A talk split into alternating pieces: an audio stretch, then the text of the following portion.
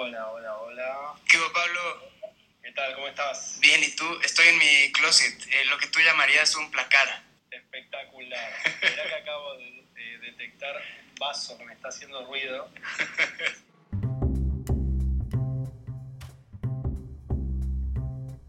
Gracias por escuchar el telescopio. Yo soy Ricardo López Cordero. Este es el podcast en el que persigo mi propia curiosidad. Lo uso como pretexto para hablar con personas que se dedican a leer, escribir, pensar y crear sobre los problemas y las ideas que me interesan. La de hoy es una entrevista con Pablo Fischer, autor del newsletter Escucha Podcast, en el que escribe sobre la industria de los podcasts en español. Hizo radio por años en Argentina, donde fue periodista, locutor, ejecutivo de radios, consultor en radios comunitarias y un largo etcétera de vida relacionada con el audio. Hablamos sobre sus recuerdos radiofónicos, la economía de los podcasts, los tipos de cambio en Argentina y los paisajes sonoros de Buenos Aires. Pablo Fischer, bienvenido al podcast. Hola, ¿qué tal eh, Ricardo? Muchas gracias por la invitación. Estoy muy contento de hablar contigo porque sí hay un mundillo de personas que están obsesionadas con los podcasts. Yo me considero una de ellas. En México nos juntamos de repente y creo que tú eres la persona más obsesionada con los podcasts probablemente del mundo hispano. Eh, bueno, no sé, es difícil hacer esas afirmaciones eh, respecto a uno mismo, pero bueno, por lo pronto se me ocurrió hacer algo con eso puede ser que, sea una de las personas que más está escuchando o que más tiempo libre dedica a escuchar podcast. Y bueno, en un momento dije, voy a hacer algo con esto, ¿no? Es un proyecto también de esos que, salió un poco de la pandemia y de estar en, un encierro, eh, digamos, bueno, preventivo. Y empezó a convertirse en, algo, bueno, yo soy periodista, un poco de oficio, trabajé muchos años en radio, otros, otros tantos en comunicación y empecé hace un tiempo a pensar, bueno, ¿qué hacer con esto? Y, la idea fue esa, ¿no? Como mezclar un poco el periodismo, eh, el periodismo cultural, tomando alguna cosa como ejemplo, digamos, newsletters y, publicaciones, algunas de Estados Unidos, como Velo Colectivo, como algunos de los, de los textos de, de los newsletters que hacía Nick Qua, ahora tiene uno que se llama 1.5X, y empecé a hacer algo por ese lado, ¿no? Entonces, como que tengo desde acá de Buenos Aires, en el sur de, de América, newsletter de, podcast en español, que bueno, me tomé como esta cosa de, es una simplificación, ¿no? Decir, bueno, abarco toda la producción en español de América Latina y España, porque claro, eso lo vuelve inabarcable y a la vez permite que no se termine nunca, digamos, nunca voy a quedarme sin podcast, ¿no? Por suerte. ¿Cuál es tu primer recuerdo radiofónico? Eh, no sabría decir. Soy malísimo. Este, tengo ese problema, eh, un problema de memoria. Yo soy una persona que anota mucho. Eh, recuerdos radiofónicos tengo, debo tener un montón. Sí me acuerdo de, escuchar siempre. Ahora no, porque una cuestión de que no tengo tiempo. Pero quizás mucha más radio AM de lo que indicaría mi edad, indicarían mis gustos y, básicamente que el resto de las personas, eh, un niño, un adolescente, en general lo escucha radio AM, por lo menos en Argentina, más allá de una transmisión de fútbol, que digamos, no es poca gente conociendo lo que pasa en Argentina con el fútbol, pero después escuchar como otras cosas y sí puedo como quizás fechar en algún momento del año 95, que fue hace bastante, yo estaba terminando la escuela primaria y ahí apareció eh, esas cosas raras, ¿no? E, entra un compañero nuevo en el último grado de la primaria, que en Argentina termina en el séptimo, y tenía un hermano mayor que era muy rockero y escuchaba eh, la rock and pop, que era una radio que en Argentina en los 90 y hasta buena parte de la primera década de los 2000 tenía como un peso y una cuestión importante con, con el rock y con la cultura joven. bueno, después se fue un poco, digamos, diluyendo. Esa radio no es ni por asomo lo que era en ese momento, si bien algunas de las personas que estaban en los 90 siguen estando en la radio, pero no tienen esa impronta. Ya, bueno, la juventud en Argentina no escucha rock en este momento, es un fenómeno que es bastante regional, pero en ese momento, qué sé yo, eh, algunos programas y algunos, algunos estilos, recuerdo mucho eh, Animal de Radio, el Alomir, que es un, Alomir hoy está haciendo, hace muchos años está haciendo otra cosa, pero en ese momento, en el año 95 y sobre todo en década del 80 y 90, hacía programas muy particulares, que creo que de alguna manera eso sería como el primer recuerdo. Ahora mismo son las 5 de la tarde y minutos en Argentina. Hasta ahorita, ¿qué podcast has escuchado hoy? Hoy, a ver, eh, no miento que tengo muy mala memoria, pero el, podcast no me deja mostrar eh, mis manos que están elevadas en el aire en este momento mientras respondo. Voy a tratar de hacer un ejercicio de memoria. Hoy a la mañana escuché un daily del español en Argentina. En este momento los daily están casi desiertos. Hay muy pocas experiencias de, daily podcast activos. Eh, dos, si no estoy haciendo mala cuenta. Eh, seguro alguien se va a enojar porque me olvide de su daily, pero los, los, más eh, quizás destacables son uno o dos. Y escuché un daily español, que es el daily del diario Es, que se llama Un tema al día. Un episodio de la semana pasada, ¿no? Como esas cosas que tienen los podcasts. Escuché un daily, pero no el de hoy. Aparte, ocurre muchas veces que cuando uno escucha un daily de otro país, por más que sea el mismo idioma, hay noticias y temas que no, que no interpelan. Después escuché un episodio del daily en inglés del Wall Street Journal, me, parece un daily muy bueno ese. Eh, en general se habla mucho del daily del New York Times porque es uno de los más conocidos e incluso no solamente los más escuchados en Estados Unidos, sino que tiene como una influencia global, pero a mí el, daily del, Wall Street Journal me gusta mucho. Sobre todo tiene un conductor y una conductora que ahora no recuerdo el nombre, pues lo tengo anotado, pero es una, un muy buen, hace un episodio cada uno, digamos, ¿no? No es una dupla, sino que es uno cada uno y la verdad me parece un daily muy bueno, escuché ese, también un episodio de la semana pasada, el tipo que escucha daily viejos sería, y después escuché, eh, hoy, hoy tocó escribir, ¿no? También un poco la, tarea que hago es escuchar y escribir, entonces tocó escribir, escuché más bien poco, pero sí... Em, un podcast que habla sobre la, industria del, cannabis y el cannabis medicinal en Argentina, que se llama Charuto y es bastante nuevo, tiene semanas de vida y un solo episodio. Y alguno más, Hey Brother, de, la productora Parque Podcast. Hey Brother es un podcast que habla de la historia y la cultura y la filosofía de Estados Unidos con una mirada crítica. Es muy interesante porque es un podcast que arrancó el episodio 1 hace bastante, un par de años, en toda esa cosa de, los padres fundadores y el Mayflower y las primeras migraciones de, sajones, de anglosajones a, Norteamérica y ahora eh, va por el episodio 38 en la Segunda Guerra Mundial y se plantea llegar hasta la actualidad, o sea que es un recorrido de, años y de haciendo el podcast y de décadas y siglos de historia de no solamente de Estados Unidos, sino del mundo. Y eso que más o menos resumí es un día en que escuché poco o nada.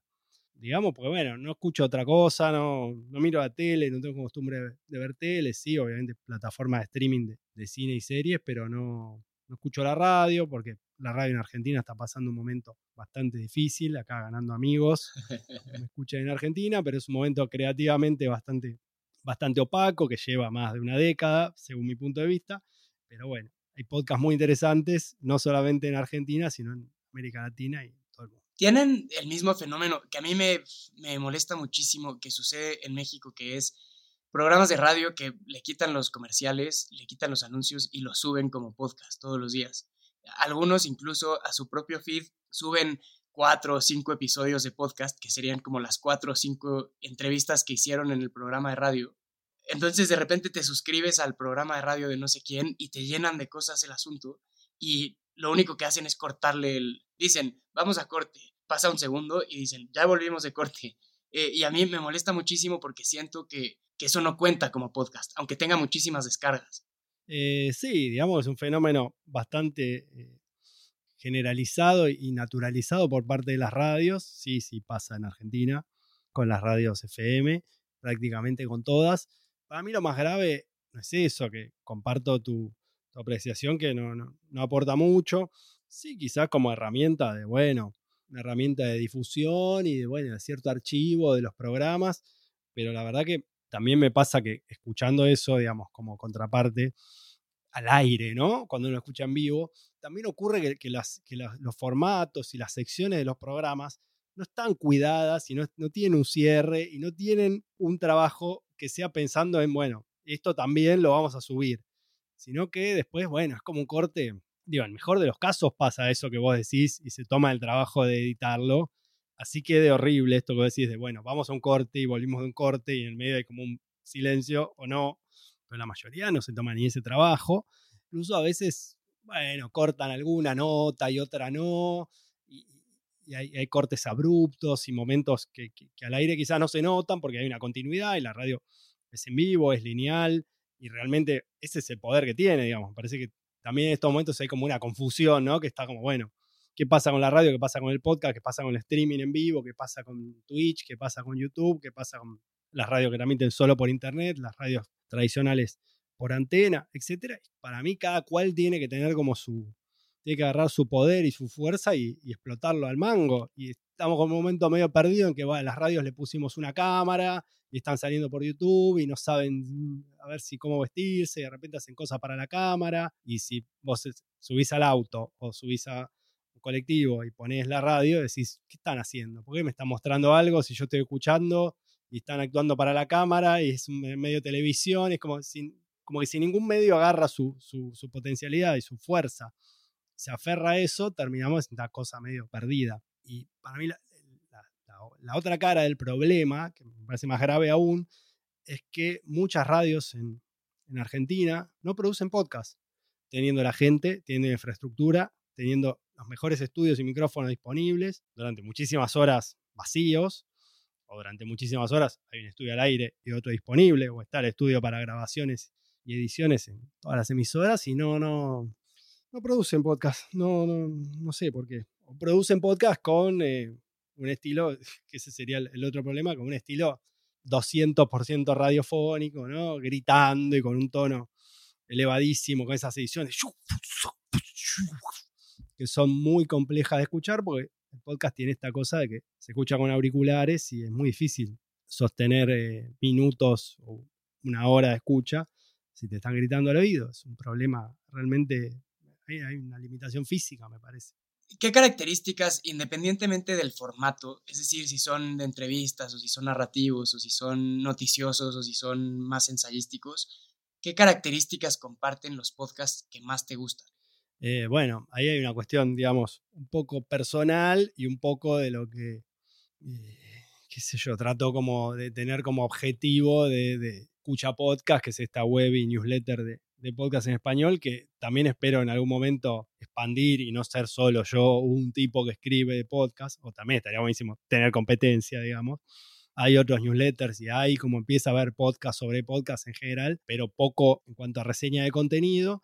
Y a mí me pasa que a la hora de ponerme a escribir justamente una reseña de lo que se escucha, sin considerar en lo posible otras cuestiones, ¿no? Es como, bueno, si yo me pongo a escuchar un podcast, quiero que esté todo el paquete, todo el viaje con los auriculares, ¿no? Empiezo a escuchar y tengo que más o menos entender todo lo que está pasando. Sí me pasa ahí que también trato de divulgar y difundir eh, géneros y formatos que son, me parece, digamos, interesantes desde lo comunicacional, interesantes desde lo periodístico, interesantes desde la manera de contar, las herramientas narrativas, los testimonios, eh, si la música es original, si grabaron paisajes sonoros o entrevistas en locación, si de alguna manera hay alguna innovación narrativa en la forma, la forma de contarlo, sea en las voces o en la forma de editar. Está todo el tema del diseño sonoro que, que, se usa mucho para ficción y también para no ficción, pero después hay como todo un montón de pasos que entran dentro de lo que es la edición digital de sonido que no son necesariamente diseños sonoros, que igual están buenísimos para contar historias en podcast. Entonces, en general me enfoco en todo lo que sería el podcast narrativo de no ficción, que me parece lo más interesante y quizás de los mejores trabajos periodísticos que se vienen haciendo en América Latina particularmente, eh, también en España, pero digo en América Latina, siempre hay como una escuela y una cuestión de la crónica, ¿no? Y del periodismo de investigación, con países muy fuertes en eso, como México, como Colombia y como Argentina, sin dejar de lado a los otros países de América Latina, donde siempre se investigó mucho y hace muchos años hay, medios periodísticos y periodistas de, gran valía y de, muchísimo trabajo. esa cosa de la investigación y de la crónica, y hace unas décadas, bueno, el nuevo periodismo. Hay toda una escuela, digamos, en América Latina, con distintos medios, con distintos profesionales, en los que esas historias empiezan a aparecer contadas en audio, empiezan a aparecer en podcast y son interesantísimas. Después, qué sé yo, trabajo bastante y trato de escribir bastante sobre ficción, sobre ficciones sonoras, que son bastante diferentes al radioteatro, ¿no? que tienen otro tono, tienen un sonido como cinematográfico, no solo desde una cuestión envolvente y de una música quizás que uno identificaría como de películas o de series, sino también el tono y el estilo actoral, que es mucho más calmado y mucho más pausado, y mucho más de alguien que está hablando al oído y no de un radioteatro que justamente eran eh, el clásico radioteatro, era gente que estaba en un estudio de radio haciendo una obra de teatro, muchas veces con público, con un tono y una, una, exageración, digamos, y un levantar la voz y una cosa más propia del escenario y de, esa práctica que es así, digamos, ¿no? Porque uno no puede hacer un radioteatro en voz baja. Y entonces esas ficciones, de, digamos, del siglo XXI, esas ficciones son del siglo XXI, me resultan atractivas y me resultan también como materia interesante para, para escribir. ¿Qué aplicación usas para escuchar podcast? ¿Cuál es la plataforma que tiene el favor de tu, de tu atención? Eh, muy a mi pesar, muy, muy, muy a mi pesar, pero ahora me parece muy, muy descuidada, eh, Google Podcast. Google Podcast es la aplicación que usa el 0,3% del mundo. Nadie la usa, pero ¿por qué me resulta de utilidad y por qué tiene la gracia de dispensarme horas y horas y horas semanales de escucha por un motivo muy pequeño, muy, muy, muy sencillo, que es que está en el navegador web y en el teléfono más o menos coordinada. No te digo que tiene una sincronización espectacular, pues la verdad que no la tiene. La semana pasada estuve en mi teléfono media tarde, estaba yendo y viniendo, digamos, y buscaba y decía, ¿dónde está este podcast que me puse a seguir? Obviamente tengo más o menos 658 podcasts seguidos. La base de datos y el orden y eso está en cuadernos y, en documentos aparte. Pero en la aplicación un momento dice, no, yo me puse a seguir un podcast gringo que no me acuerdo, era de ficción y, lo, y estuve durante toda una tarde buscándolo mientras agarraba el teléfono y viajaba y esto después volví a la computadora y estaba primero en los últimos podcasts que había seguido y descubrí que Google Podcast no sé cuánto tardó en sincronizar. Pero bueno, una ventaja que tiene para el móvil es que es una aplicación muy liviana, casi no, no ocupa espacio. Yo tengo un teléfono bastante viejo, en algún momento tengo que dar un salto tecnológico, pero en ese sentido es bastante sencillo. Y después Spotify, mal que me pese, porque para escuchar podcast está muy descuidada. Parece que Spotify, con todo el dinero que invierte, no tiene muchas ganas de, dedicarle una cuestión, digamos, dedicarle tiempo profundo y sensato al, diseño de la aplicación. Pero bueno, me encantaría usar, eh, no sé, Pocket Cast, por ejemplo, que es una aplicación muy buena, pero el, tema de sincronizar con el navegador, bueno, es pago. No, nunca terminé de, encontrar una que diga, bueno, también vale la pena pagar, qué sé yo. Investigué Teacher, creo que era que se puede poner carpetas. En este momento se me hace un poco una laguna dije, uy, me hago las carpetas y tengo las carpetas por género, replicando un poco lo que tengo en, documentos de, Notion y en, y en, algún Google Drive. Y era como, bueno, no, no hay manera, así que estoy con Google Podcast y tengo unos documentos y unas planillas interminables donde hay enlaces muchas veces a Google Podcast y otras a Spotify por los exclusivos y los originales. Solo hay, creo que, una persona que escucha este podcast en Stitcher y me pidió, me mandó un mensaje necesito que subas a Stitcher, si no, no te voy a escuchar. Porque yo ya estaba en todas las demás plataformas y era Pocket Cast y Spotify y Apple y demás. Y era mi hermana. Mi hermana solo escucha podcast en Stitcher y es la única persona que conozco en el mundo que escucha podcast en Stitcher. Y dije, bueno, esto sí lo tengo que hacer y ya hice el proceso para, para registrarme, pero sí lo ves en los números, ¿no? Es, es de las que menos personas usan, igual que Pocket Cast, igual que Google Podcast. En México, sobre todo, Apple y, Spotify creo que son las, las más importantes. Em, pero va otra pregunta como de ñoño de podcast. Yo soy purista de no ponerle 1.5. Siento que alguien trabajó muy fuerte para yo escuchar lo que hizo y la edición y el diseño sonoro y me da mucha tristeza ponerle 1.5 de velocidad. ¿Tú qué piensas de eso? Eh, sí, digamos, si vos sos purista, yo soy como una especie de, eh, sería el nazi del 1.0, sería, ¿no? Eh, me pone, sí, realmente muy mal, sobre todo como editor de sonido, digo, aparte de toda esta cuestión de escribir sobre podcast, trabajado en radio, haber trabajado en ONG de comunicación, soy editor de sonido y me pone muy mal pensar en que hay una persona que hizo el mismo trabajo que yo, o la mitad del trabajo, o diez veces más el trabajo, porque hay gente que se dedica mucho amor y mucho profesionalismo y mucha sabiduría técnica, hacer que un podcast así sea, no quiero nombrar ningún ejemplo, pero así sea el, tema más banal y más pavo del mundo, hay una persona que se tomó el trabajo, el mejor de los casos, de editarlo, de seleccionar una música, estar quizás horas quitando una respiración, digo, una respiración, ¿no? Cientos de respiraciones de un episodio. Hay podcasts que realmente parecen no tener ni un recorte y cuando hablas con la persona que lo hace, cada voz, cada segmento grabado por cada uno de los participantes tiene entre 100 y 200 micro recortes y reducciones y filtros de no sé qué. Me encantaría hacer como un, como un podcast hablando muy, muy, muy, muy rápido, pero que sea como imposible de, poner en, en, alta velocidad. No hacerlo simulado con el editor de sonido después de grabar, pero sí hacer un podcast que sea un episodio completo que sea imposible de adelantar que si no lo escuchás en 1X, no se entiende. O sea, como al borde de lo inteligible. Para con eso eh, eliminar a cualquier oyente de la audiencia que diga, no, no puedo escuchar este episodio porque en 1,2 no se puede. Bueno, sería ese mi sueño. En lo agregado, ¿crees que le ha hecho bien a la industria del podcast en español como esta adopción de también transmitir en YouTube con video o le ha hecho mal? no sé, digamos, me parece que ahí entramos muy en, la apreciación personal. Obviamente es una entrevista que me estás haciendo y son todas apreciaciones personales, pero quizás sí me parece que hay que esperar un poco, digamos. No hay tantos podcasts, digamos, comparando a los existentes contra los que han eh, adoptado el video, me parece que todavía estamos en un proceso en el que hay que esperar un poco para ver resultados. Sobre todo me parece esperar a ver si eh, YouTube efectivamente se mete en el podcast como viene dando lentos pasos y esta cuestión que apareció este año de que finalmente pusiera una pestaña, digamos, una categoría de podcast, eh, bueno, en Estados Unidos y a ver cuándo aparecen en los otros países y ver qué pasa con eso.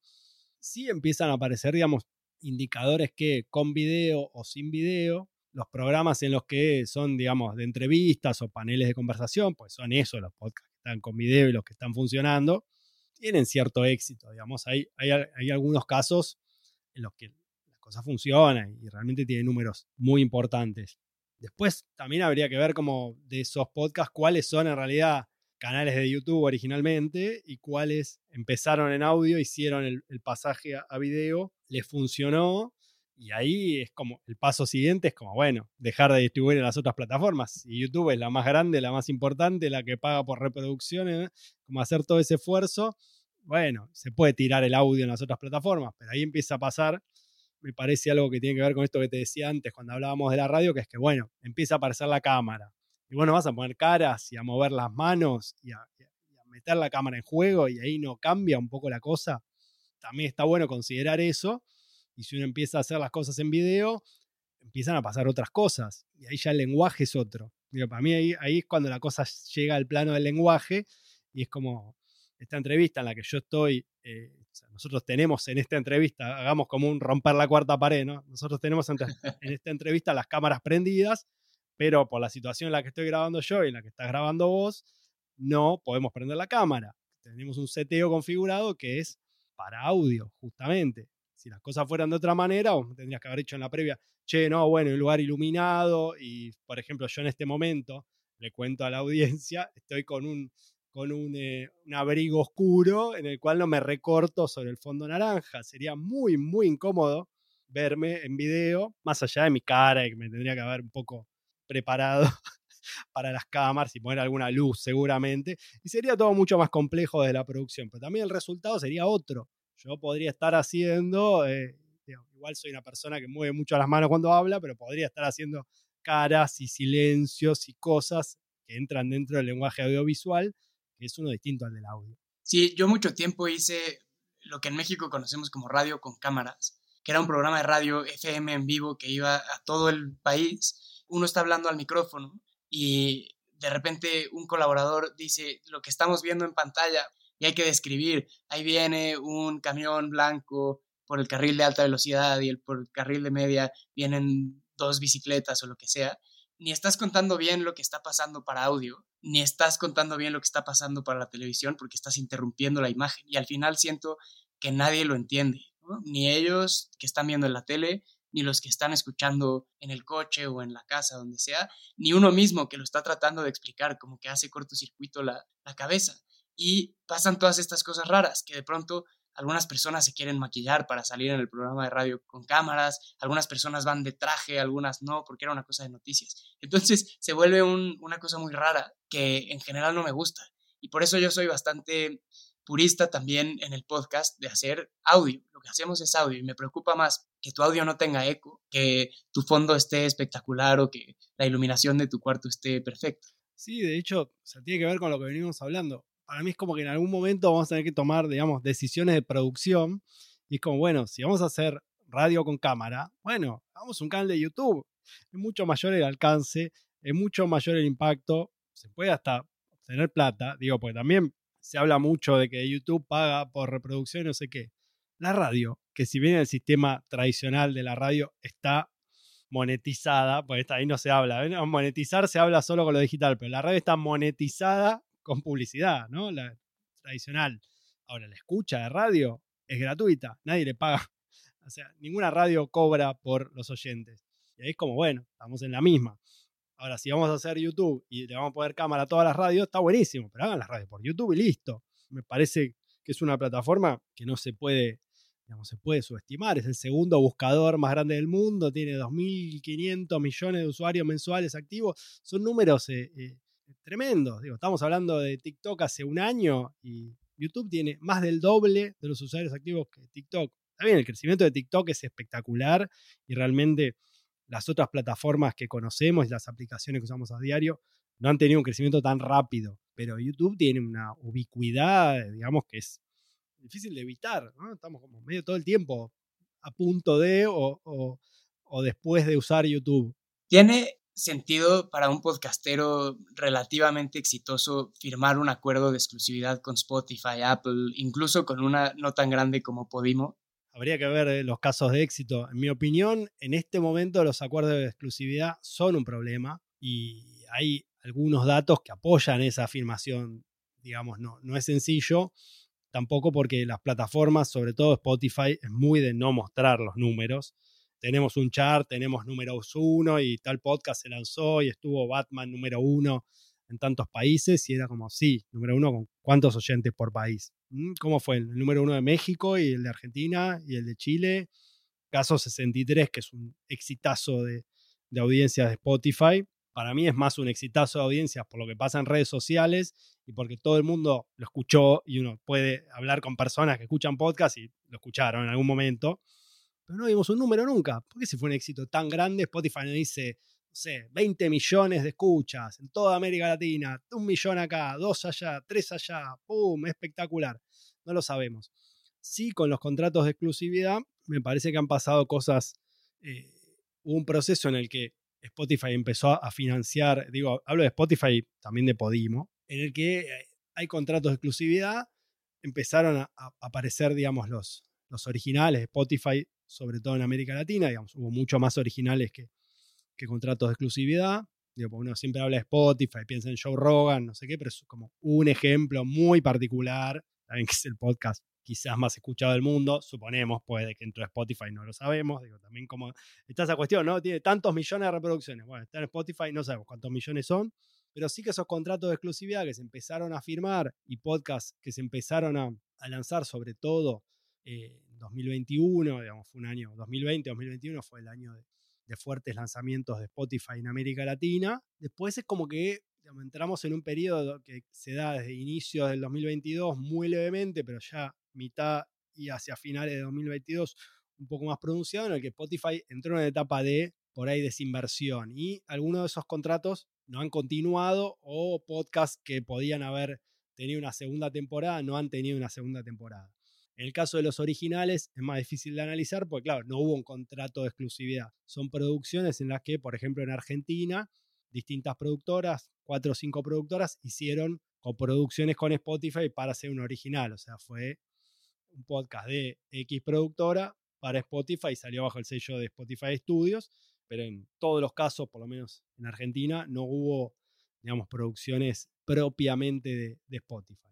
Aquí pasó algo eh, con un podcast que me gustaba, que me gusta porque creo que va a revivir, que se llama Señoras Punk, que son una música muy famosa que se llama Amandititita, una conductora de radio de toda la vida que salía en, en Reactor y una amiga suya y entonces hablaban como cada semana sobre ser mamás y mujeres y tener cuarenta y tantos y como, eh, pero era una cosa como muy confesional, muy linda que, que construyó una comunidad y lo hacían exclusivo para Spotify, pero Spotify no les renovó para una segunda temporada y se armó como no quiero decir revolución, pero se armó un mini movimiento en redes de las personas que lo escuchaban para, oye, Spotify, sálvalo. Y hace uno o dos días anunciaron que iban a tener una nueva temporada, pero me parece muy raro que una empresa tan grande no tenga la visión de campo para poder producir algo que, no lo sé, pero debe ser baratísimo producir a tres personas hablar media hora a la semana.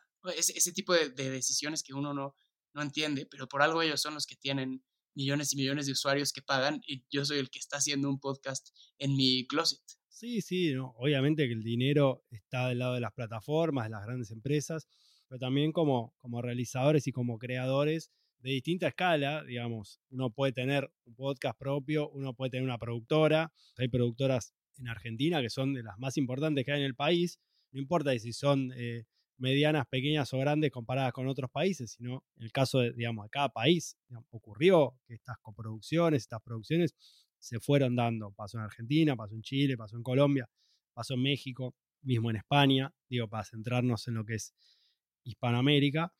Y las decisiones de, digamos, de la plataforma, las decisiones de, de Podimo o Spotify, por nombrar las que han hecho podcast en este último par de años, las que han producido podcast, son extrañas.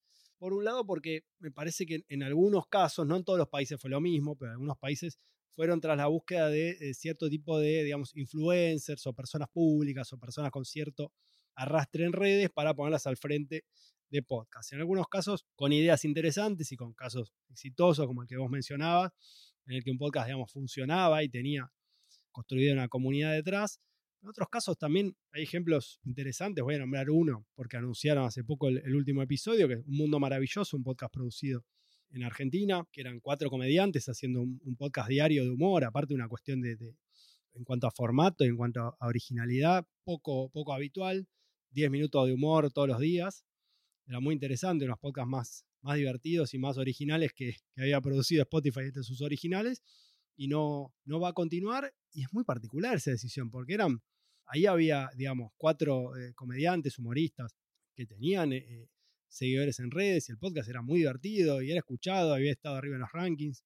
Y los motivos por los cuales termina no, son claros, pero sí tienen que ver con esta retracción de alguna manera o desinversión en la que ha entrado Spotify, no solo en América Latina, no solo con estas decisiones extrañas de, qué producir y qué no, sino también nos vamos enterando ahora en Estados Unidos, ¿no? Lo que pasó en las últimas semanas con producciones de Parcast y de Gimlet que eh, han, cancelado de un día para el otro. En el caso de, los podcasts que estaban producidos por esas productoras fue denunciado por los trabajadores porque hay, bueno, sindicatos dentro de, esas productoras. Había trabajadores que forman parte de sindicatos guionistas, Writers Guild of America, que, bueno, tuvieron un proceso cuando Spotify compró las empresas, etcétera, etcétera. Es un poco largo, no me quiero ir por las ramas pero sí que se cancelaron en Spotify de Estados Unidos, digamos, en el último mes, las últimas semanas, 11 podcasts que eran eh, originales de Spotify de estas productoras Gimlet y Parcas. Entonces, es un proceso en el cual Spotify empezó a desinvertir. En América Latina ocurrió, en Argentina este año hubo, digamos, bastantes podcasts que no han renovado, que no van a seguir o que no tienen una segunda temporada, incluso algunos con avanzadas negociaciones y con una segunda temporada a la vista que no, que no va a ocurrir. Entonces, todas esas decisiones son raras. En cuanto a Podimo, por ejemplo, no queda claro porque en Argentina hay un problema, hay una diferencia clave entre Podimo y Spotify, que Podimo es una aplicación que se escucha solo por suscripción y el precio es de 4 euros, no está localizado ni regionalizado ni nada, lo cual es una estrategia muy extraña. Argentina tiene por su relación con el dólar, que es muy particular, digamos, si a alguien le interesa y no conoce el tema, tiene para leer horas, días, semanas, años, pero la relación en Argentina y el dólar es muy particular. Me encantaría escuchar un Planet Money de el dólar real y el dólar blue en Argentina, por ejemplo. Eh, bueno, es que habría que hacer una temporada completa de eso porque ojalá hubiera dos tipos de cambio nada más. En este momento creo puede, puede fallar esto, pero creo que andamos por los 15 tipos de, de cambio peso-dólar entre un impuesto, otro impuesto, un sector, otro sector, un impuesto sumado al otro, y le vamos agregando denominaciones, ya se formó una especie de chiste interno, un chiste interno de un país de 45, 50 millones de personas, es como un loquero, digamos. Hay una cuestión, lo explicamos brevemente, pues si no se entiende nada, en que, eh, digamos, hay una desconfianza histórica por la moneda propia, los argentinos no confiamos, y ahí no importa mi, mi pensamiento personal, si yo confío o no en el peso argentino, en la moneda la moneda oficial del país, sino que los argentinos no confiamos en el peso argentino, confiamos en el dólar estadounidense. Entonces todo el tiempo eh, se, se, piensan precios en dólares y la gente está comprando dólares, vendiendo, no solamente en el banco, sino también en el mercado paralelo, justamente un cambio por fuera de, de los entes oficiales y eso es lo que se llama por dólar blue. Dólar blue por celeste, ¿no? Es un misterio de dónde salió bien el nombre. Pero bueno, obviamente el dólar, como es conocido, es de color verde y el Blue es otro. Es lo que decías, que eh, una suscripción a, a, Podimo o a Spotify o a lo que sea que está cotizada en euros o en dólares, dólares, resulta impagable para la gran mayoría de los latinoamericanos, no solo los argentinos. Es así, resulta impagable y sobre todo hay una cuestión de, de, quizá no es, no, no es impagable si el precio no es caro, depende de cuántos dólares son o cuántos euros son, pero sí ocurre algo que es la localización de los precios que está funcionando por parte de todas las plataformas, digamos. Hay una cuestión a la que quería llegar, por eso me fui por las ramas con lo del dólar azul, el blue, pero que ocurre, y ocurre constantemente en Argentina, que son los precios localizados. Argentina tiene el precio de Netflix y de Spotify en dólares más barato de América. ¿Por qué? Porque si aquí en Argentina el precio fuera el mismo en dólares que eh, Netflix o Spotify en Estados Unidos, nadie tendría el servicio, pues completamente impagable. Estamos hablando de 9, 10, 12, 15 dólares, que son precios que en distintos países de América va acomodando cada plataforma y Spotify sale una cosa en México, otra en Colombia, otra en Uruguay, otra en Chile, lo mismo con Netflix. Pasa también con las plataformas de videojuegos, eh, Steam, por ejemplo, eh, tiene los precios eh, en Argentina más baratos. En Argentina puedes comprar un videojuego por 250 pesos, 500 pesos, que son 2 dólares con 50, que por en otro país sale de 5 a 10 dólares para arriba. Y son precios normales en un país y normales en el otro, pero aquí ocurre que están localizados para que justamente alguien lo compre, porque si vos pones una suscripción a una plataforma como Podimo a 4 euros, absolutamente nadie se va a quedar pagando esa suscripción después de los días de prueba o el plazo de, 15, 30 o 60 días que ofrece la plataforma como estrategia de marketing, pero en ningún momento se les ocurrió, por ejemplo, poner el, el precio a, no sé, a 2 euros o a 2 euros con 50, que es más o menos lo que sale eh, Netflix en Argentina, el plan básico, el más barato.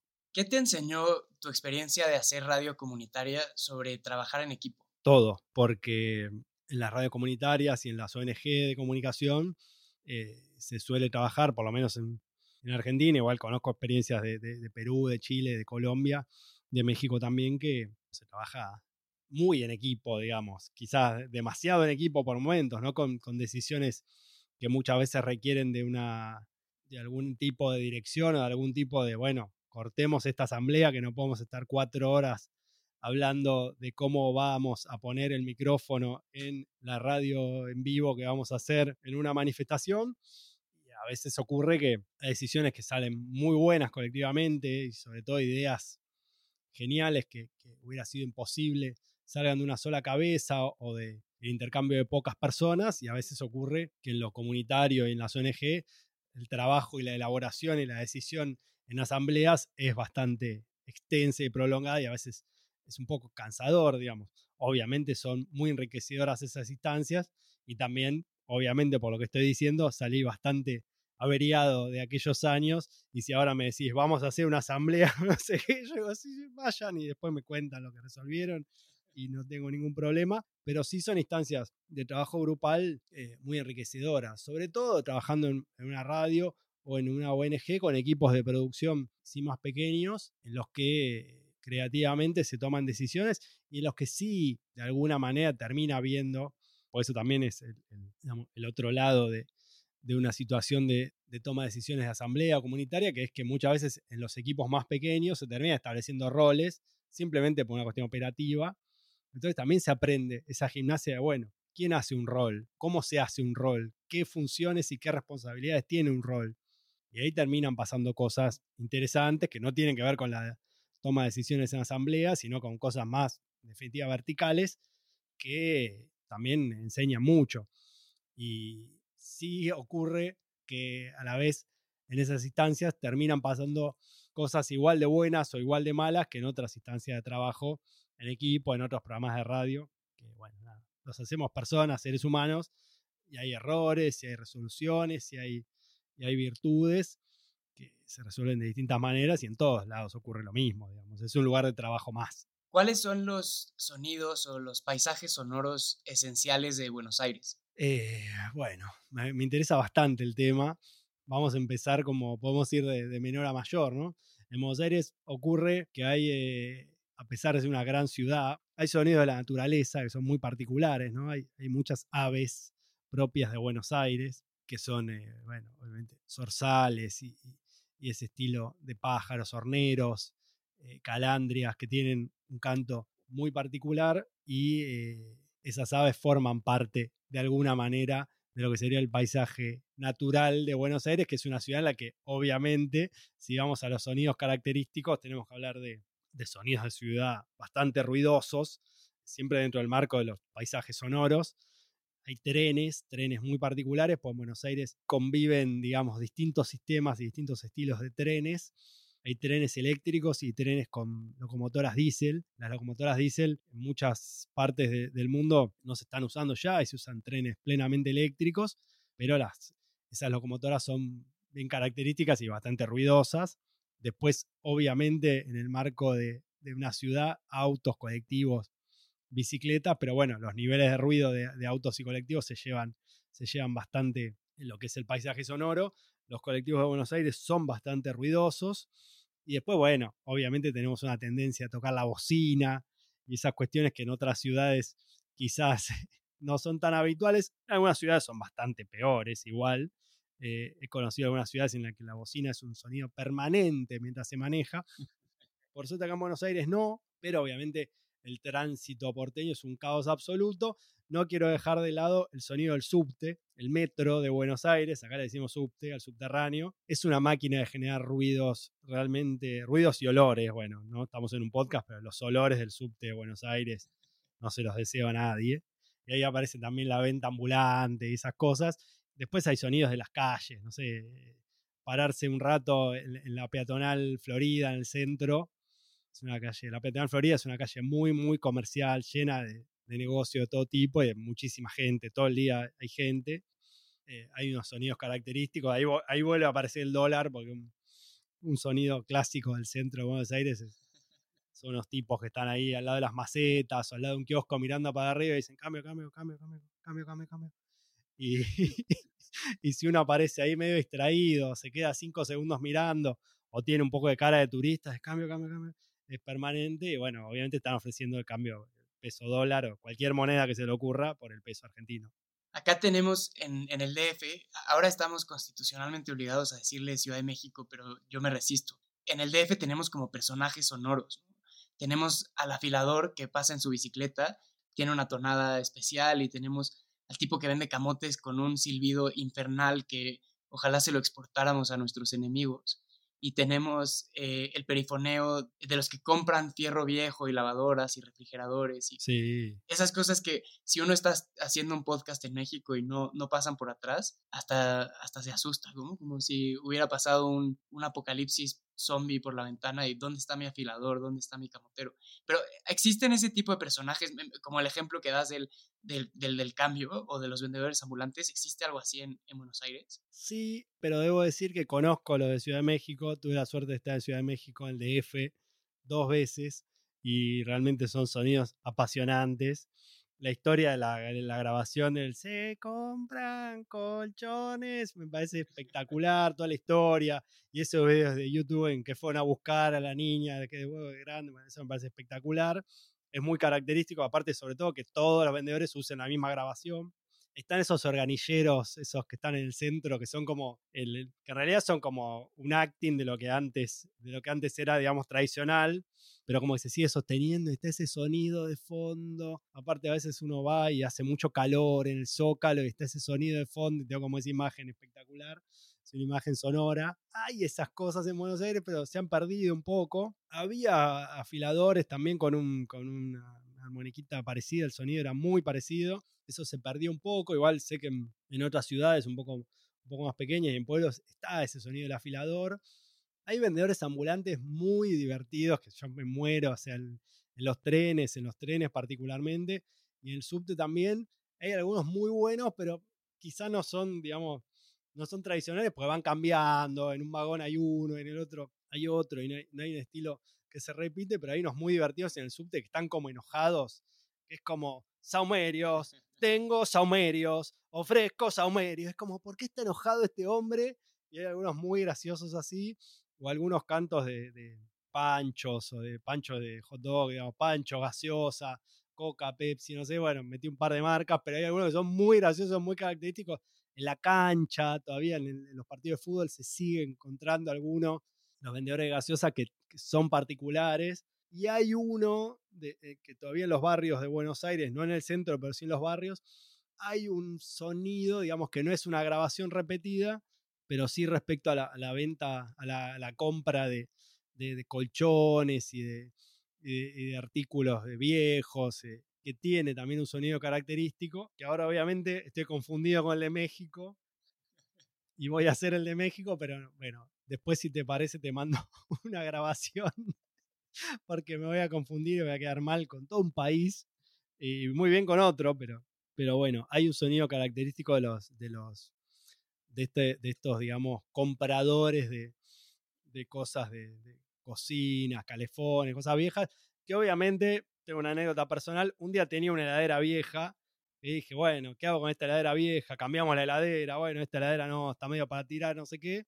Y un día fui, corrí hasta la esquina de mi casa para buscar al tipo no me dio absolutamente nada. Y fue como, ah, sí, pibe, ya me la llevo. Y casi que me la robó la heladera, pero bueno, era como, bueno, que se la lleve. Ya la había sacado a la vereda y no tenía ninguna otra opción ni ningún tipo de, elemento de negociación con el hombre que, bueno, se llevó la heladera y creo que me dio 50 pesos, que es como si fuera nada, es un monto simbólico. Sí, en, México también uno piensa que, que, si uno pierde el trabajo y, y lo corren de, del banco, le hacen fraude, lo que sea, puede recuperarse vendiendo todo el fierro viejo que tiene, pero no es cierto. Yo creo que si juntamos todo el fierro que hay en mi casa viejo y nuevo, juntamos como unos 10 dólares, ¿no? En, el del camión de afuera. Me acordé del sonido. Eh, eh, venga, venga, venga.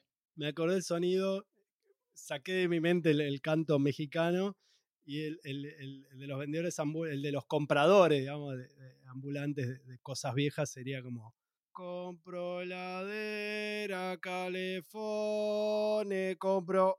Y tiene un silencio, tiene un silencio que no termina nunca.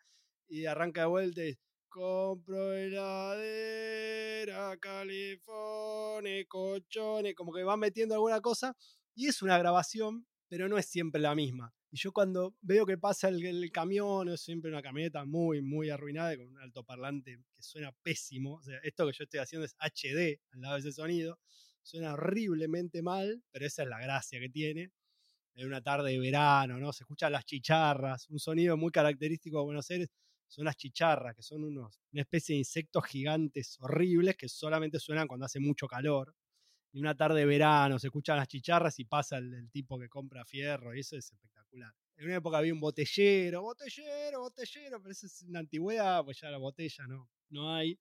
Eh, pero bueno, es interesante eh, recordar esos sonidos. Sí, eh, vale la advertencia, como contábamos antes, que no te dan mucha plata. 10 dólares es un milagro juntar 10 dólares vendiendo cosas viejas, pero bueno, muchas veces sacan un poco del paso, uno tiene ahí una cosa, algún mueble viejo, medio roto, algún fierro que vale ahí nomás por el peso y bueno, quizás algún, algún manguito tiran, pero poco. Sí, pero sirve para que se lleven las cosas que uno no se quiere llevar, o si no tienes coche o camioneta o lo que sea. Pero Pablo Fischer, fue una maravilla platicar contigo, me dio, me dio mucho gusto eh, ponerle rostro y voz más allá del postcard, pero al newsletter. Eh, me encantó platicar, ojalá lo podamos volver a hacer eh, en no tanto tiempo. Encantado, Ricardo, igualmente. La verdad que repasamos todos los temas. Quedaron algunas frases ahí medio picantes y algunas interpretaciones por las cuales eh, me pueden eh, me pueden recriminar quizás por la, imprecisión de hacer el, tipo que compra colchones. quedo como, quedo bien con, la Ciudad de México porque me acuerdo eh, perfecto esos sonidos, que además es interesante escucharlos y, registrarlos y grabarlos siempre. Y estaría buenísimo, por ejemplo, para el cierre se me ocurre tener un montón de podcasts que trabajen con estos sonidos. Si bien aparecen cada tanto en algunas producciones, estaría buenísimo alguna productora que ponga plata y hay un podcast regional de los sonidos de todas las ciudades característicos con sus orígenes, sería hermoso. Pero bueno, hemos cerrado una charla muy linda. Si usted es ejecutivo de Spotify, Podimo, Apple y le gusta la idea de Pablo, la podemos coproducir desde, desde México y, Buenos Aires. Sería como, me lo imagino como estas crónicas que hizo Caparrós para el país sobre las ciudades más grandes de, América Latina, pero, pero en onda en onda sonora, que sería muy lindo. Sí, sería muy lindo. Aparte, muy rápidamente podríamos contactar a productores y productoras de Montevideo, de Bogotá, de Santiago, de Lima. En, dos días lo tenemos organizado. Así que si alguien se le ocurre, tiene plata para invertir este podcast latinoamericano, es una gran idea. Muchas gracias, Ricardo. Nosotros se lo hacemos. Pablo, mil gracias. Mil gracias por escuchar este episodio del Telescopio. Si este ejercicio les parece interesante o cuando menos entretenido, por favor compártanlo con alguien a quien crean que le podría gustar. Y si tienen un minuto, por favor dejen una reseña o una calificación en la aplicación en la que escuchen podcasts. Sirve para que más personas encuentren el pod y yo estaré eternamente agradecido. Otra vez gracias y hasta la próxima.